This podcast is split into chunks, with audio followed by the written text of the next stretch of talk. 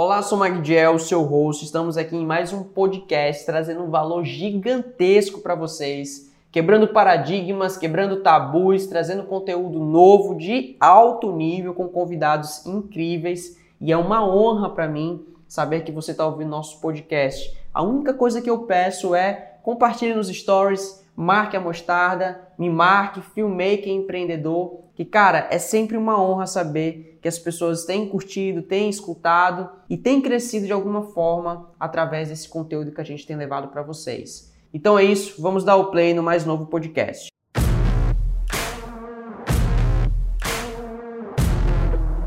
E aí pessoal, eu sou o Magdiel e hoje estou aqui para o último podcast Mostarda Cast de 2020. Que responsabilidade, meus amigos. Estou com aquela sensação do último pênalti a ser cobrado, aquele peso, mas ao mesmo tempo aquela alegria, satisfação de ter realizado, de ter feito um bom trabalho durante esse ano, de ter conhecido pessoas maravilhosas. Já deixo aqui o meu mais sincero agradecimento por todo aquele, por toda aquela que nos deu a honra de estar aqui também em nosso lugar aqui no Mostarda Cast, comunicando, explicando mais sobre o audiovisual, trazendo as suas experiências. Isso é muito, muito, muito importante para a gente. Muito obrigado a todos e a todas que estiveram aqui conosco. O, o propósito do Mostarda Cast realmente é desmistificar, é trazer essa consciência audiovisual, uma consciência com o pé no chão, trazendo a dura e crua realidade, mas também respeitando os anseios, os sonhos que nós temos, né? Aquilo que nós gostaríamos de viver e, óbvio, não só como um pensamento, mas correr atrás desse mundo ideal. Então, sem mais delongas, vamos lá então dar início ao último Mostrada Cast do ano com o tema O que esperar do mercado audiovisual em 2021.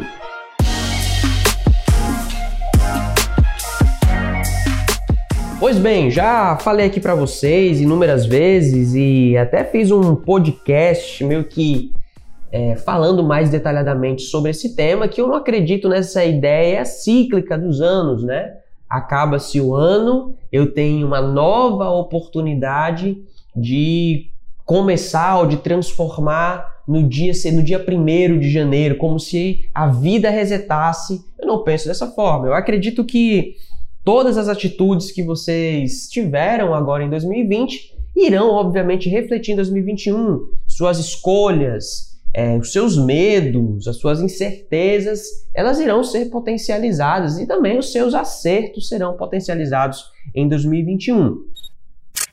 Pois bem, isso já foi muito bem explicado em um dos podcasts aqui que nós fizemos. E uma outra coisa também é sobre a questão do agora, né? O que nós temos realmente é o agora e nós devemos nos preocupar com o que temos hoje, nesse momento, e não ficar com esses pensamentos vagantes, né? Com, com a mente vazia, pensando no que poderia ser melhor, pensando como 2020 vai ser foda Sendo que eu não estou com o pé no presente, eu só estou vagando, né, pensando no, no que poderia ser melhor, no que poderia mudar e tudo mais.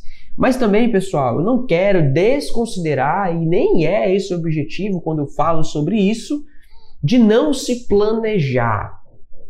O planejamento, ele não é necessariamente um adiantamento do futuro, mas ele é, na verdade, uma atitude do presente que lhe protege do que pode acontecer lá na frente. Mag, mas não é a mesma coisa? Não! Quando você se planeja realmente com o pé no chão, é baseado nas suas experiências. Por exemplo, você sabe que mês que vem você pode ter menos dinheiro. Então, se você tem bo um bom planejamento financeiro, você no presente toma atitudes e não pensamentos, atitudes práticas que possivelmente irá lhe proteger. O planejamento é diferente de um pensamento ansioso. O pensamento ansioso ele é perturbador, ele te atrapalha no presente. É você como se estivesse sentindo uma dor que você nem sabe se de fato irá viver. Isso é ansiedade. E pode acarretar em outros problemas. O planejar não. O planejar é ter a consciência do que pode acontecer, mas que também pode não acontecer. então sempre pensando no presente. Mas não quero ficar conversando muito nesse âmbito filosófico não. Vamos para a prática e eu quero falar para vocês sobre esse planejamento, o que eu acho e o que eu acredito que irá acontecer em 2021, não tentando adivinhar o que vai acontecer no mercado, mas olhando para o presente e vendo essas transformações que já começaram, e eu estou aqui para te alertar, te ajudar e fazer com que você perceba, meus amigos, que vocês podem se planejar da melhor forma possível.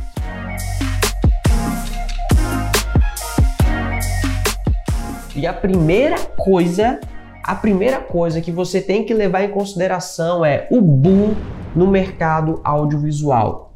E o que seria esse boom no mercado audiovisual? De forma mais direta, específica e objetiva, seria um aumento significativo nas produtoras audiovisuais, sejam elas especializadas em vídeos de eventos como casamento, aniversário, 15 anos, batizado, aniversário infantil, formatura eventos sociais, mas também uma migração de produtoras de eventos para publicidade e também o nascimento de produtoras audiovisuais na área de publicidade.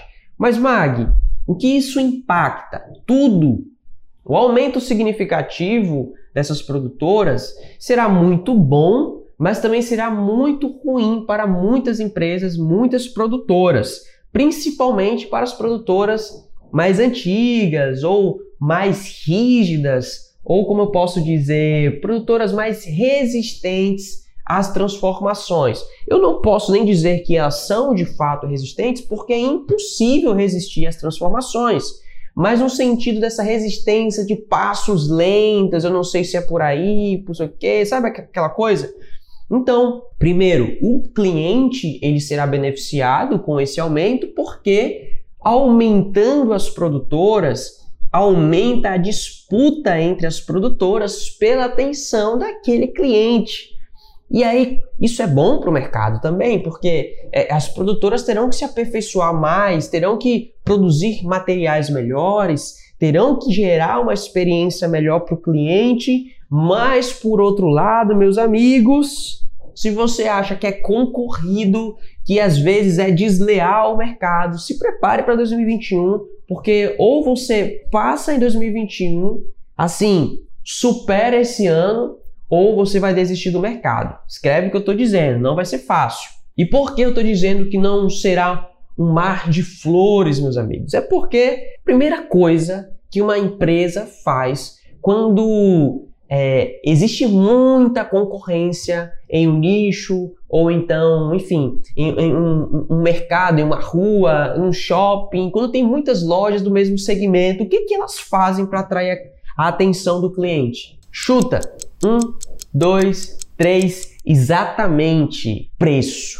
As pessoas começam a botar o preço lá embaixo e vai ser essa guerra sangrenta, sanguinária Vai ser uma verdadeira cruzada audiovisual, meu irmão. Vai ter muita gente que vai sofrer muito. É sério. Seria engraçado se não fosse trágico, porque realmente será. Mas o problema não é, meus queridos, de abaixar o preço, de fazer promoção, de fazer pacotes.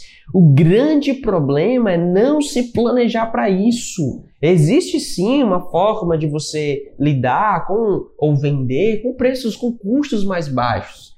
Mas quando. Gente, isso é lógica. E, e aí já vai uma, uma aula aí básica de finanças, né? De orçamento. Se você trabalha com orçamento baixo, você tem que levar em consideração também um custo baixo de produção, meus amigos. Porque, por exemplo, aqui em Natal existe uma cultura fortíssima. Eu posso falar de Natal porque eu estou em Natal. Não posso falar de Recife, de Fortaleza, lá do, do meu estado, lá no Pará, lá do Amazonas, de São Paulo, do Rio. Eu não sei como funciona lá porque realmente eu não conheço. Só vejo assim de longe, acompanho o trabalho. Mas aqui em Natal existe uma cultura do eu agência, do eu produtora do eu só eu e eu faço tudo e foda-se. E qual é o problema disso? O problema primeiro é o tempo, porque assim como todas as outras pessoas do mundo, você tem só 24 horas por dia, e quando você começa a diminuir o seu preço, você está diminuindo automaticamente o valor da sua hora trabalhada. E vai chegar um momento, primeiro, que você vai trabalhar pra porra e não vai ter um retorno que você gostaria de ter. E segundo, ansiedade, depressão, tristeza, trabalho atrasado, cliente enchendo o teu saco porque você está atrasado, não está entregando, é o direito do cliente. E aí existe outras consequências que também vai para o mercado, que é esse mercado é assim. Gente, é igual quando existem alguns mercados, eu não vou citar aqui porque acho que seria até uma falta de ética, mas existem algum, alguns serviços que quando você fala sobre eles ou quando você precisa de algum desses serviços, já é sinônimo de problema. Tipo, você vai ter uma dor de cabeça porque essa galera é problemática. O que vai acontecer com o audiovisual não é o que vai. Eu não quero ser esse profeta que deixar essa profecia, mas o que pode acontecer com o mercado audiovisual é isso. Esse mercado queimado, no sentido de você vai ter problema se você precisar desse mercado. Então, não seja uma pessoa que irá contribuir para essa má fama. Vamos trabalhar de forma consciente para que o nosso mercado seja cada vez mais valorizado e assim todos ganhem. Então, retornando ao ponto que eu estava falando, o problema não está é, no preço baixo, tá? O problema está realmente não entender essa logística e querer atuar com empresas que exigem muito, que exigem um custo operacional muito alto, sendo que você não pode entregar, você vai acabar se complicando. E uma outra coisa também que eu tô vendo, e aí assim, eu sou muito feliz pelo que a Mostarda conquistou no decorrer desses anos. Só para vocês entenderem, a Mostarda começou no mercado de eventos lá em 2015, né? Nosso foco realmente era de forma mais específica, era em casamentos. Foi um bom e um belo começo. Nos tornamos referência na parte de, fil de filmagem, também de fotografia, e depois, né, posteriormente, deixamos a foto e começamos a trabalhar só com o vídeo. Então, esse foi nosso início. E de uns dois anos para cá, é bem recente mesmo, de uns dois anos para cá, que nós começamos a trabalhar na parte publicitária. Né? Estamos ingressando agora também no cinema, porém é recente esse nosso posicionamento né, corporativo, publicitário. Mas por que eu estou falando disso? Porque tanto no casamento, e você que é de casamento que está me ouvindo, você sabe do que eu estou falando, existem as mutretas dos, dos bichões, né, do, de alguns, não todos, mas alguns cerimoniais que dominam a porra toda, que indicam ou que atrapalham a entrada de algumas produtoras. Se você não for brother de algum cerimonial, você terá muito mais dificuldade para entrar nesse mercado. Nós escolhemos, nós a Mostarda escolhemos o segundo caminho, que é o mais difícil, o mais árduo, o mais ralado mesmo, que é não. Iremos construir a nossa autoridade, o nosso valor em cima, nas costas da nossa competência e não pagando bonificação para cerimonial, não dependendo de indicação, porque é aquela coisa. Se você está agradando o bichão ou a bichona do mercado, você tem indicação e é legal, realmente tem muitas indicações. Mas basta você dar uma mijada fora do caco, meu parceiro, que você vai sentir a retaliação ou até mesmo se envolver em alguma treta, né, alguma fofoquinha, isso já atrapalha diretamente, significativamente a sua atuação no mercado. Então, minha dica para você que trabalha no mercado de casamento é o seguinte: não dependa de cerimonial ou de nenhum fornecedor, ou fotógrafo, ou decorador, ou que faz vestido de noiva, não dependa dessas pessoas para que as clientes, os clientes percebam o seu valor. Então se posicione nas redes sociais, produza conteúdo, cara. Produza um material que realmente faça as noivas brilharem os olhos. Para de postar só casamento, começa a postar mais sobre as suas referências, sobre o seu repertório. Fico indignado que às vezes eu percebo que as pessoas só querem usar as redes sociais para mostrar portfólio. Isso é necessário? É óbvio.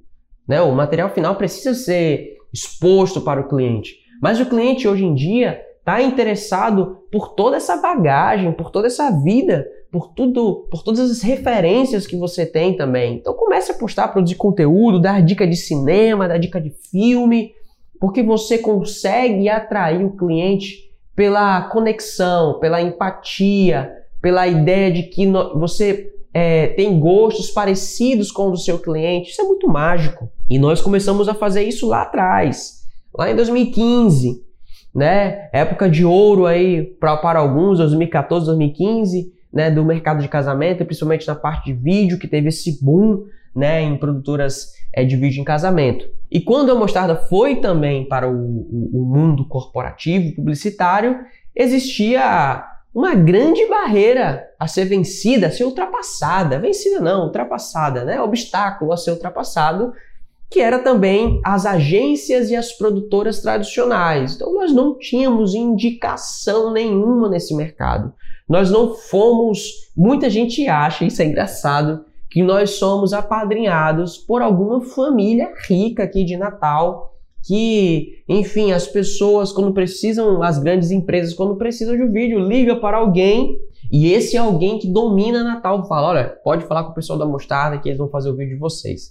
E nunca foi assim e espero também que nunca seja, porque tudo que construímos também foi nas costas desse conteúdo, desse valor agregado que transcende a produção audiovisual.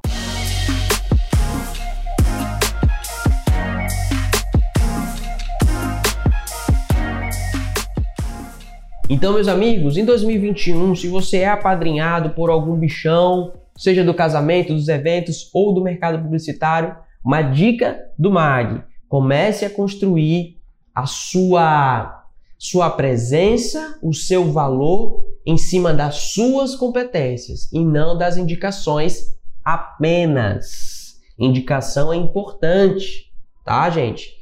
É, construir um bom relacionamento com seus parceiros, construir um bom relacionamento com seus clientes é fundamental. Mas isso não pode ser, digamos assim, o carro-chefe ou depender só disso.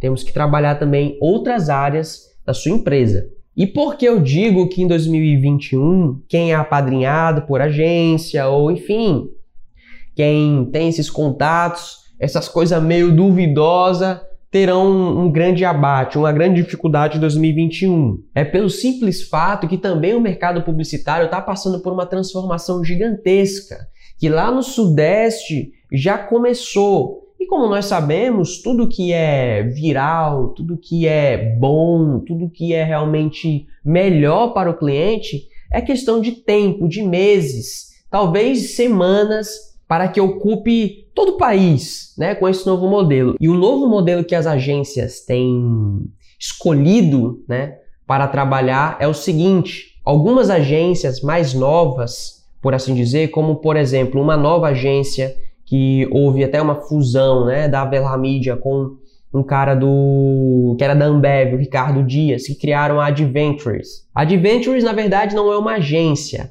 Ela é como se fosse uma parceira acho que eu vou, vou tentar resumir né, o modelo de negócio dela. É uma parceira que só ganha se o cliente ganhar. Então imagina aí uma agência que não tem um FII mensal ou não trabalha com BV. Isso é muito louco para nossa cabeça. Que se você é publicitário, você deve estar pensando como isso é possível. Gente, isso é possível. A diferença é que aqui em Natal a gente está numa publicidade de 30 anos atrás. Mas isso vai mudar. Porque o novo sempre vem. E quando ele vem, meu parceiro, ele vem quebrando todos os paradigmas, ele vem realmente transformando tudo. Então o Adventures ela tem essa, essa base, essa filosofia, e também eles não ganham BV, bônus de vinculação, alguns chamam de é, bonificação de, por volume e tudo mais. O que seria isso? É um bônus que você recebe de alguns canais de mídias, de alguns parceiros, pela quantidade excessiva de empresas que você leva para esse canal de mídia. Então, isso por muito tempo, e ainda hoje é assim, por mais que seja debaixo dos panos, mas ainda é, é muitas agências vivem de BV ou viviam de BV, porque o fim mensal daquela empresa não justificava todo aquele trabalho na cabeça delas. O que não é errado diretamente, tá? Eu não estou dizendo que o BV ele é uma, é como posso dizer, é uma prática ilegal. Não, isso é permitido, isso é reconhecido, isso é comum. Na verdade, era. Só que o que acontecia é que a maioria das agências começaram a aloprar, né, digamos assim, e levar muitos clientes para esses canais de mídia simplesmente pensando no BV e não pelo resultado que aquele canal de mídia iria trazer para o cliente. Então, esse novo modelo publicitário, na verdade, foca no resultado. E uma coisa que eu quero compartilhar aqui com vocês, já com essa toda essa empolgação, eu amo falar sobre isso, que é o seguinte, meu amigo. Vai doer para você, videomaker, se você é da área audiovisual, da área criativa, e, enfim, sinto lhe informar o seguinte: criatividade que não vende é a pura arte. E, e deixa eu dar só um recadinho, vou até falar baixinho para você. Você não é um artista. Agora, ou você vai desligar esse podcast e vai twittar o Maguidinho é um safado, tá falando bosta no Mostarda Cast, ou você vai permitir que eu explique melhor essa afirmação, que é o seguinte: criatividade que não vende arte. É a mais pura arte, eu diria. E você não é um artista, você é um prestador de serviço. Mas, Mag, o cinema é arte. Sim, você usa a arte como matéria-prima para o seu negócio. Ela é a matéria-prima, ela é a matriz daquilo que você cria, daquilo que você produz. Mas na verdade você está pensando em uma coisa: em vender, em ter os seus compromissos financeiros pagos, em dar uma boa vida para você, para a sua família, em ser participante da vida boa que você e sua família escolheu. Então, gente, vamos, por favor, tirar essa ideia de que videomaker, de que é, filmmaker, de que fotógrafo de evento, de publicidade, é artista. Porque isso primeiro atrapalha muito, as pessoas ainda não sabem lidar com a responsabilidade que é ser um artista. E se você parar para analisar a história, pessoas que foram consideradas artistas geniais na arte geralmente foram consideradas assim no fim da sua trajetória de vida ou até mesmo depois da sua morte. E aí eu fico olhando assim falo, cara, o moleque com 19 anos bota lá no, na biografia do Facebook, do Instagram, que ele é artista. Tudo bem, cada um se vê como quer. Mas a gente não pode negar que isso atrapalha o nosso mercado, porque as pessoas acabam tendo ego de artista. Acham que o que elas fazem é tipo assim, é a última bolacha creme cracker com manteiga com queijo e goiabada. Não sei se vocês gostam, mas é como se fosse, sabe, a última opção do mundo. Então não é assim que funciona. Você deveria pensar mais como uma uma, uma empresa ou mais como um, um, um MEI do que necessariamente com a arte, como ser artista. Mas Mag, poxa, eu não posso então estudar arte, eu não posso então me considerar um artista? Pode, claro que pode, mas não se venda como um. E você precisa entender a arte porque ela é a sua matéria-prima. Você precisa entender a arte porque é com ela que você irá trabalhar. A arte não é o seu fim. A arte é o caminho, a trajetória, o produto, enfim, a matéria que você precisa manusear para oferecer um serviço. É tão simples quanto isso.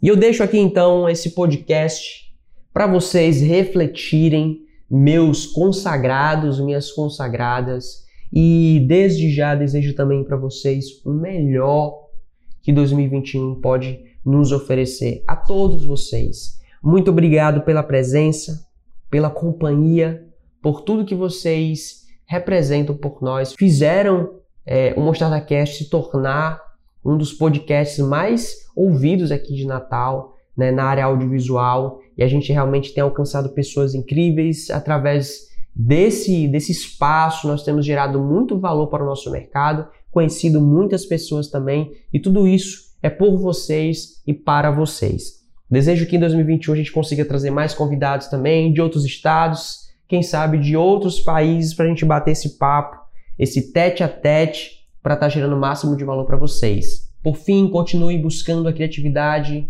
e usando ela para resolver problemas, usando ela realmente para se diferenciar e não apenas para encher o seu ego, não ser uma pessoa criativa por ser criativa, mas usando ela da melhor forma possível, da forma mais estratégica possível. E é isso, pessoal. Nos vemos em 2021 e espero que esse podcast tenha de alguma forma elevado o seu conhecimento, te ajudado quanto profissional e pode ter certeza que em 2021 será ainda melhor. Assim eu espero.